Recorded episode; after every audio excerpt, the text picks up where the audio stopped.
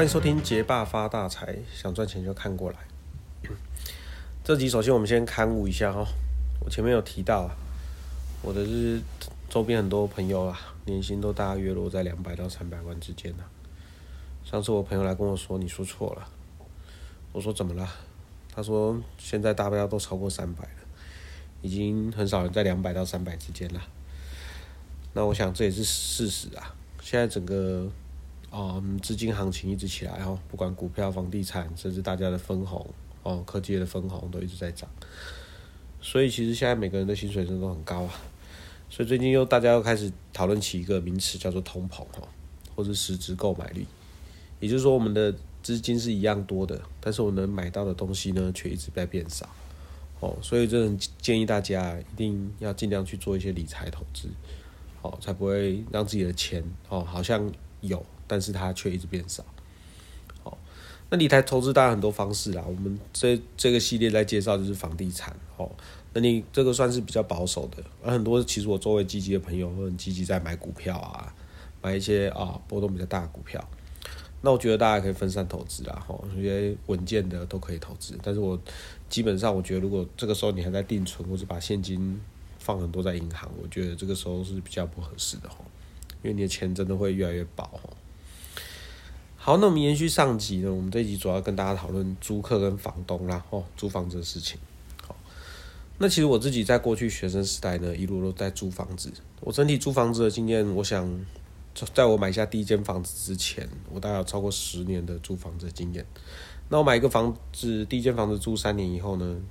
那最近卖掉，现在等预售屋期间，其实我现在自己也是在租房子。好，所以我自己当租客的经验呢，就是。租人家房子经验算很丰富啊，那我印象很深刻啊。其实我早年在租房子的时候呢，我上 PTT 哦，或是刚五九一刚开始上五九一，其实我都可以找到很多房东自己租的房子。好，那时候租房子其实真的很容易啊，因为不用透过中介哈，都是直接找房东谈。好，那我们现在这个租房子，其实你慢慢找房子，全部都是中介啊，法租屋的中介。那其实我这个人对于租屋的中介是蛮啊蛮排斥的哈，因为第一个租屋的中介他为了房东可以把房子委托给他，他一定会跟他说我可以帮你租到更好的价格，好，所以无形之中大家都把这个呃租金一直往上抬，好，而且其实我自己觉得我们这种当租客在租人家房子的是一个很很弱势的族群啊，就是说嗯我们其实是。就是没有房子嘛，所以才要去租房子嘛。那如果他又一直往上抬，我们也只能默默接受啊，因为你要租的房子就是这样子啊。所以其实当租客是蛮蛮弱势的啦。好，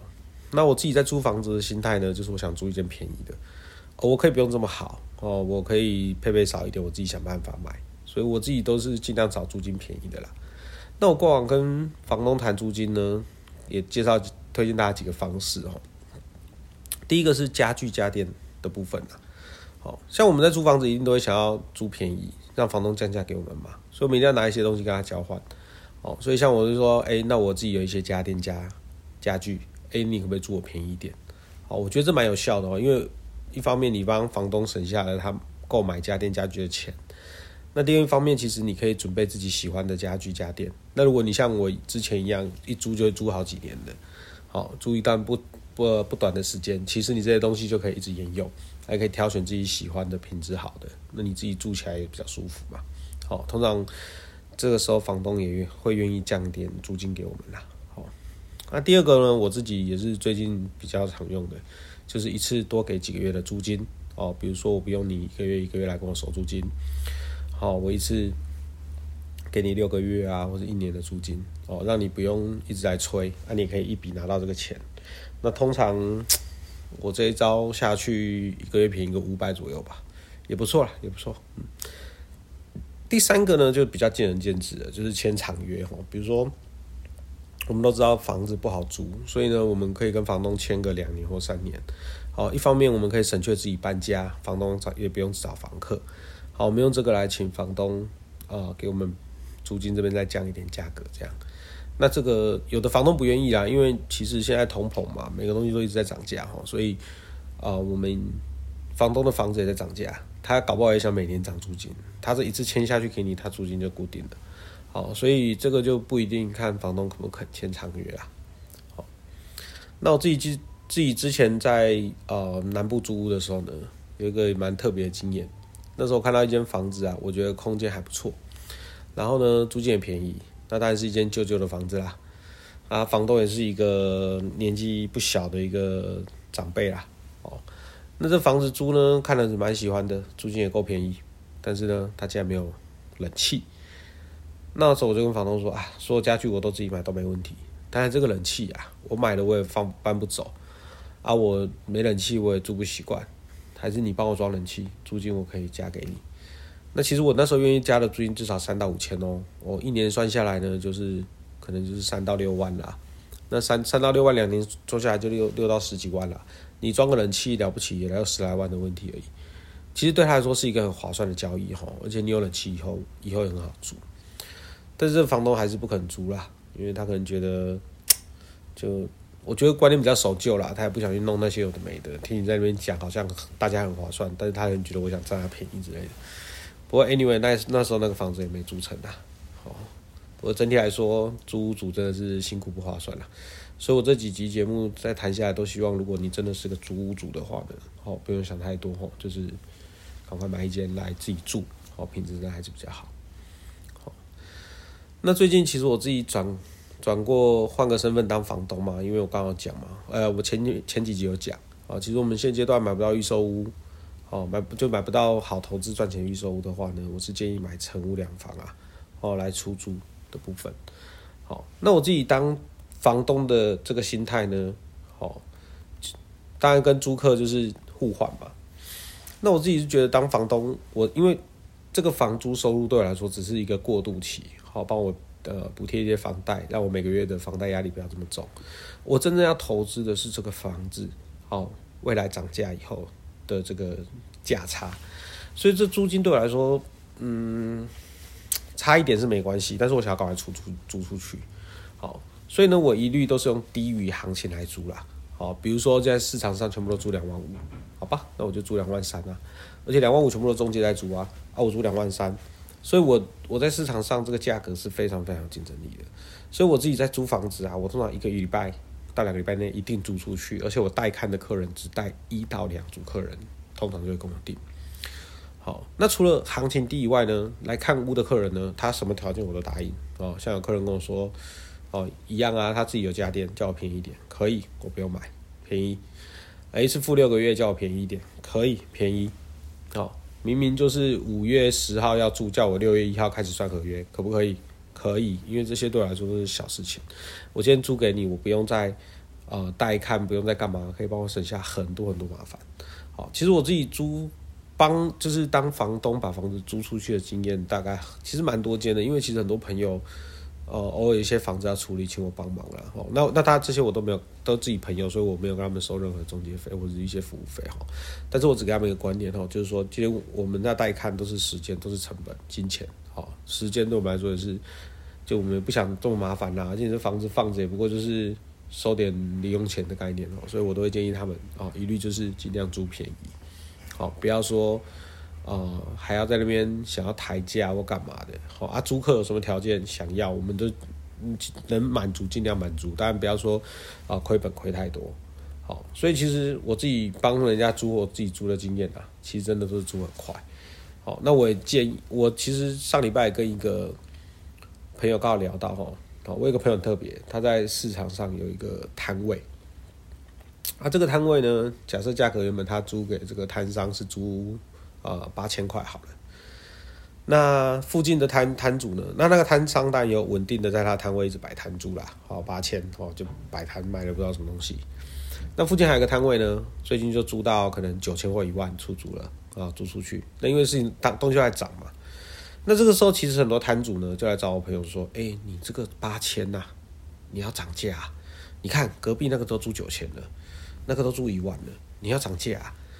我朋友心里很了解这些摊主在想什么啊。我如果涨价，大家就一起涨价，你整个市场上看到的摊位价格就是高的。但是我朋友不愿意这么做，因为其实你入手这个摊位多少钱，你租多少钱，你报酬率多少，其实大概就是这样子。他也不想贪心去多赚钱啊。而且我其实很想奉劝说现在有房子在出租的房东，好，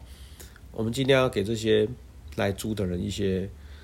方便，好，毕竟人家会来租房子，应该是日子应该是通常都过得比你还辛苦啦。好，所以我是希望大家，哦，第一个你也省事省时间，啊，你也赶快租一租，啊，第二个是大家租房子的也不用付出那么多东西，好，啊，不要觉得租中介好像可以多多帮你租两千块好了啦，两你本来租两万三嘛。房屋中介来找我嘛，说帮我处理嘛，一个月租两万五，哎，我好像一个月多租两千块，一年多租两万四，但是你你你租出去给他，他收你一个月啊，他收你两万五的服务费啊，所以我觉得这中间只是一个内耗哦，就是说你你没有多收，但是房仲多拿一笔，然后租客呢也多付一笔，你只让多一个人进来这里，然后让租客的负担这个大家都变大，好，所以我认为这个啊没有必要哦，你如果怕麻烦，你租便宜一点。哦，条件松一点，其实就很好租的啦。好，好，好，最后这边我讲一下投报率的部分哈。呃，很很多人听到这个租租金多少的时候呢，这个算盘就拿起来打了，算看看说你这房子多少钱，那你投报率多少？好，那事实上呢，我必须要讲，如果你要算租金投报率的话，我是完全不建议你来投资这个房子出租的啦，因为这投报率怎么算呢，都是很不划算的哦。那我们先讲一个大方向，好，你买套房便宜套房来出租，算下来的投报率，跟买三房算下来投报率，好，一定是不一样的。那方向来说，就是你买越小越便宜的投报率是越好。比如说你买套房，它投报率就会很好，啊，你买三房，它投报率呢就是很差。好，那我们呃帮大家试算一下哈，假设以我现在中间，我现在推荐大家买的两房，好，来投租金来算好了。好，现在竹北的两房行情大概九百到一千一啦，当然我是指不错的区域啦。哦，那租金大概两万到两万五吧。好，好，那没关系，我们房价抓一个中间，我抓一千万，租金呢两万到两万五吧。好，如果两万来算的话，你一年就是收二十四万。好，两万五来算的话，你一年就是收三十万。所以你一千万来算，假设你都没贷款哦，我就是拿一千万的钱买了一个房子放在那边，来我开始租。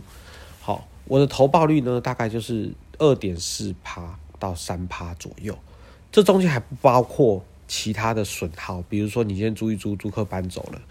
你找房子，呃，你找下一任租客来，哎，你就要呃空一个月吧，类似这样，你可能就少一个月，你的投报率又再降一点点，降一点点。好，所以整整体来说，你这房子呢，假设以两房来说，你放在这里租人，大概就是两到三 percent 左右啦。那当然，如果你是这个三房，你一定更低一点；那套套房你可能就高一点。好，那这种投报率来来来看呢，其实是完全不划算哦。为什么？因为现在其实很多金融工具嘛，像比如说你去流行存股嘛，你去放金融股，或是一些高股息哦，ETF 零零五六啊，或是你把你的钱分散在这些各种会配股配息的东西，但我们可以放不同产业，甚至放不同国家哦，达到一个分散风险的效果。那一年你放这些东西，一年有个四到五 percent 蛮稳定的收入，都是很容易达成的所以以以投报率来说，买房子租人是相当不划算的。好，那另外一种就是像我刚刚讲套房比较划算嘛，所以其实有一一一部分的人呢，好会去投资套房。那我个人是比较没有投资套房啦，因为几个问题哦。第一个是套房它不能贷款。好，哎，不是不能贷啦，它可能只贷五成。比如说这间套房是五百万，你可能只贷两百五十万。那你就要实实实实在在拿出两百五十万来，好，所以这个一次性付出的成本对我来说是蛮高的，所以我自己是没有在做了。但是我知道有些朋友在做嘛，那做这个很多他们财力其实都不错啦，一次做他可能比如说是一一栋里面很多间套房头套来弄这样子。好，那因为套房 套房它是比较低价的租屋吼，所以它的租客的品质会比较杂一点。哦，确实是比较需要管理啦，而且很多投资套房的人都很多间，哦，所以像租屋中介啊，或是代租代管啊，他在呃套房出租的这个部分，哦，确实还是会比较有发挥的空间啊，也比较需要他们来帮忙啊。好，所以整体来说，呃，租的投报率大概是这个样子。好，我有朋友专门在做这个头套啦，那我有机会也请他来节目分享一下做头套的一个这个投资套房的这个。一个一个分享经验分享哈，好，那最后我们这边小总结一下哈，租客呢其实就是不划算，所以我这节目一直在提倡大家，如果你真的是租屋主，好有能力，尽管尽快买一间来住，好确实比较划算，而且还是弱势的。那第二个，我建议房东呢，可以不要啊，不要去呃抬租金，好让整个市场更平衡一点，好提供一个双赢的状态。好，好，虽然我们这里是一个充满铜臭味讲怎么样赚钱的节目，好，或是对一些投资的节目，但是我还是希望在呃租。租客跟房东之间，好能够有个平衡，好让大家生活都过得很好。好好，这集就先这样。结巴发大财，想赚钱就看过来，我们下期见。